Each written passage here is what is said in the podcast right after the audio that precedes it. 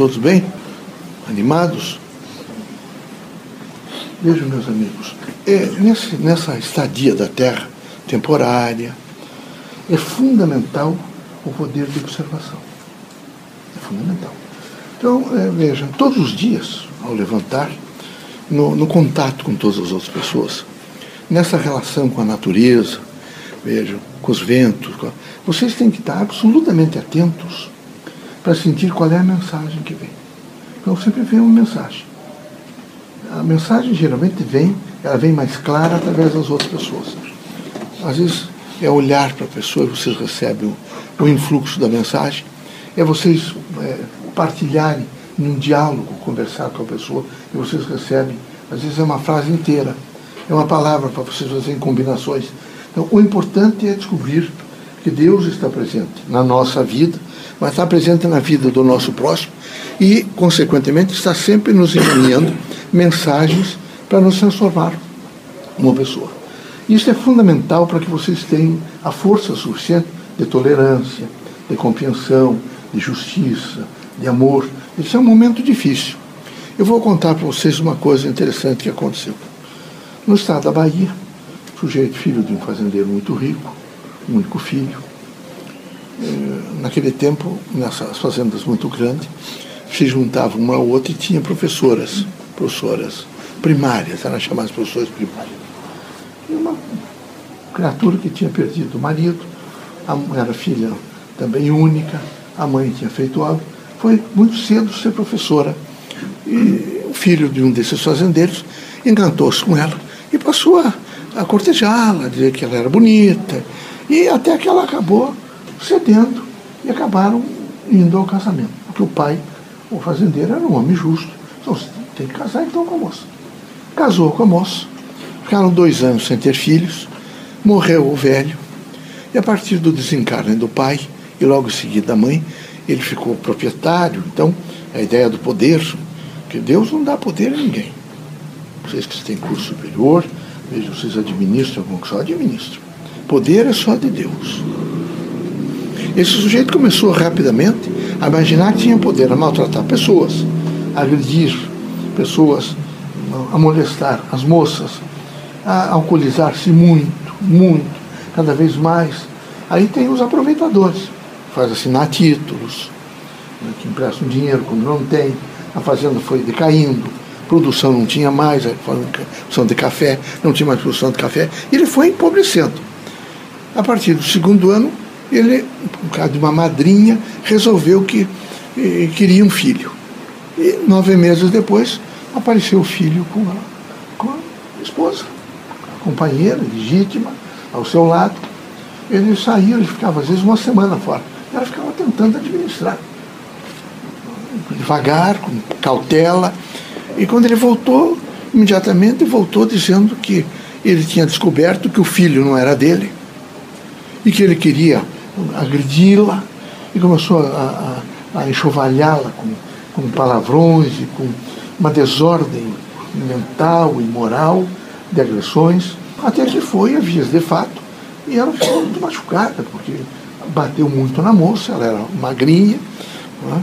e ela pegou o filho e saiu da fazenda fugida. Um dos fazendeiros tomou conhecimento daquilo e ela foi para Salvador.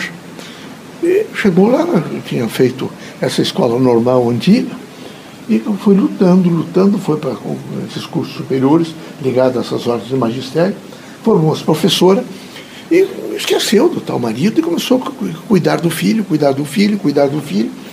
E nunca mais, não quis mais tomar conhecimento dele, ficou decepcionada, e sempre com o filho, não quis mais casar, e não quis mais se ajustar. Aí veio uma notícia que ele tinha morrido. Uma pessoa da região, não, ele morreu. Morreu numa cidade mais ou menos grande e tal. Mas e a fazenda? Ele perdeu tudo. Ele não tem mais lá, não tem mais fazenda, não tem mais nada. Não tinha criação de, de bois, não tem mais nada. Ele perdeu tudo. E agora, como é que ficou a situação? Não, nós só estamos contando, quem sabe você queira casar outra. Não, não quero. E o menino foi crescendo, foi fazer curso de medicina. Fez curso de medicina.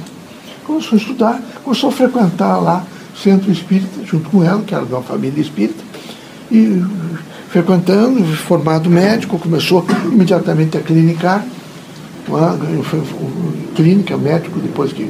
Hoje vocês estão, é, é, mais recente, vocês cansam, mas não é como o médico de 30 anos atrás. É, eu trabalho era muito extenuante. Ele já há 14, 15 anos na profissão, estava cansado. Cansado do trabalho, cansado, mas cuidando da mãe, dois filhinhos. E um dia ele vai atender, ele atendia pessoas, é? moribundas, pessoas que vinham, eram recolhidas para a assistência social, e ele entra numa das, das, das enfermarias e, e, imediatamente atende todos, mas quando ele olha para uma determinada pessoa, ele tem um afeto. Estranho, né? Nunca tinha visto. Tocou no pulso, tocou. Não, ele está bem, ele vai recuperar, tinha sofrido uma fratura, tem que chamar alguém aqui para um médico especialista, e vai, voltou mais vezes Aí foi lá no, no prontuário e olhou, não era, não viu o nome, não conheço o nome. A cidade era outra. Mas ficou, ficou, ficou atendendo, atendendo, é? e conversando, e conversava com ele. E, e, ele era desconfiado que era o filho. Ele sabia, certo? Morreu, quando ele, algum tempo atrás, ele bebia muito, mas morreu um companheiro dele, de sarjeta, ele tirou os documentos dele, botou no do companheiro e ficou com o documento do companheiro. Quando o, o menino uh, ouviu, imediatamente, veja, por um problema de ordem espiritual, se aproximou dele e começou a ajudá-lo. Qual não foi a surpresa?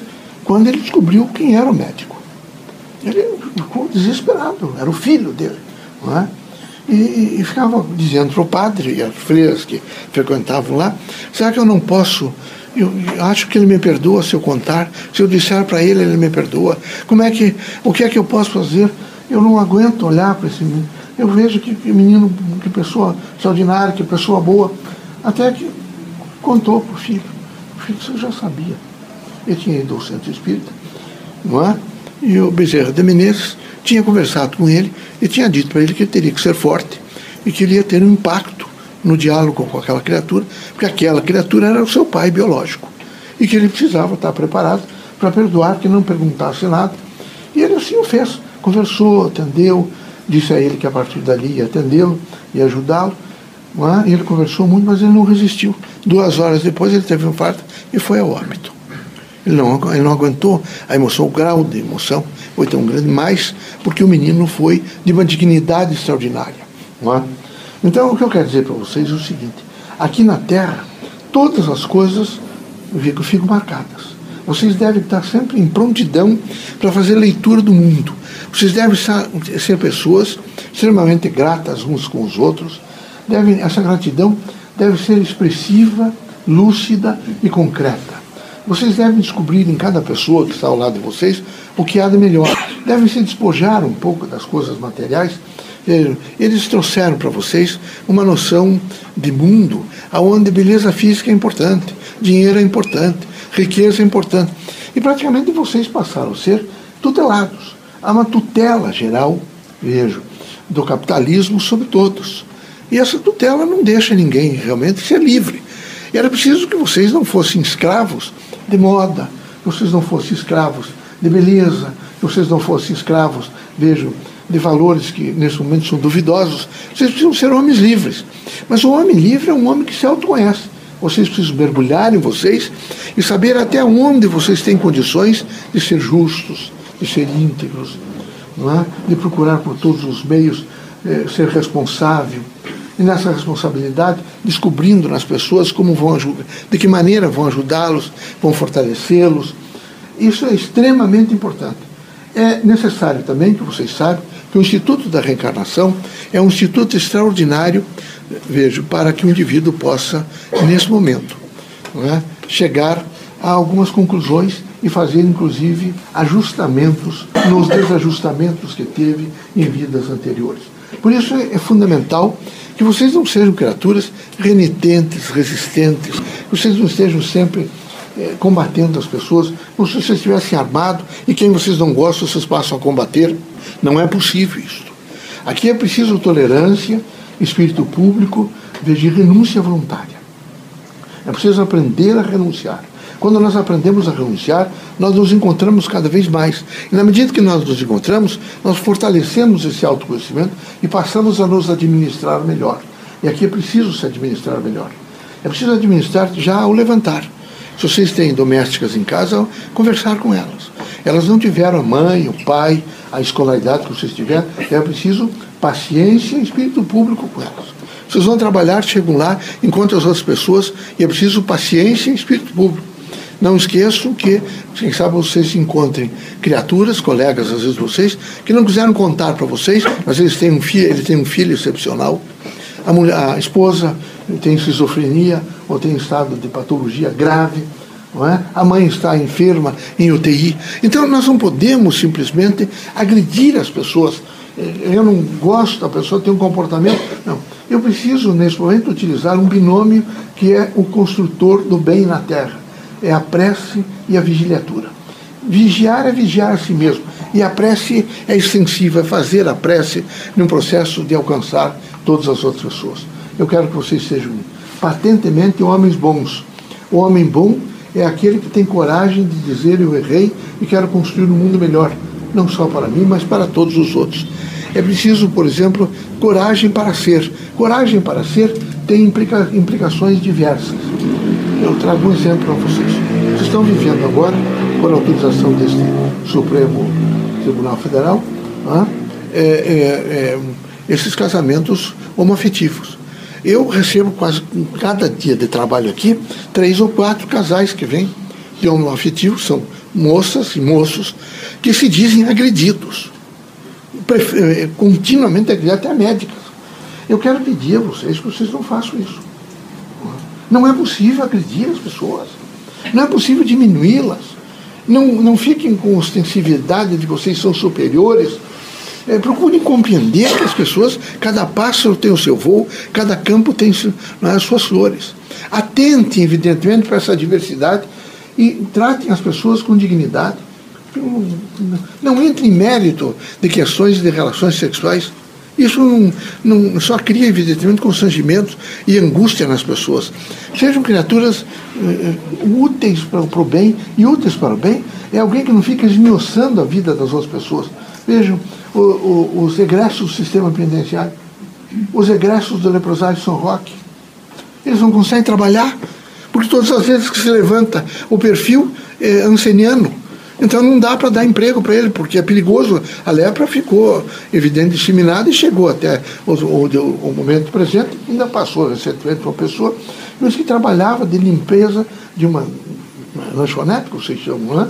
essas coisas que servem comida rápida. Se agora descobriram que eu, eu faço um tratamento na saúde pública e eu vou perder o emprego. Eu, eu acho que até é proibido isso, mas além de proibido, é desumano fazer isso. Mesmo que eh, amanhã se conserte e a pessoa fique ali, mas não pode dizer para a pessoa uma coisa dessa. É, isso é constrangedor. Não, não é bom fazer isso. É preciso ter uma temática de vida que seja de levantar as pessoas e não de humilhá-las, de destruí-las, de aviltá-las. É? Eu quero que vocês eh, procurem, na medida do possível, nesse encontro com vocês mesmos, dizer: eu tenho caráter.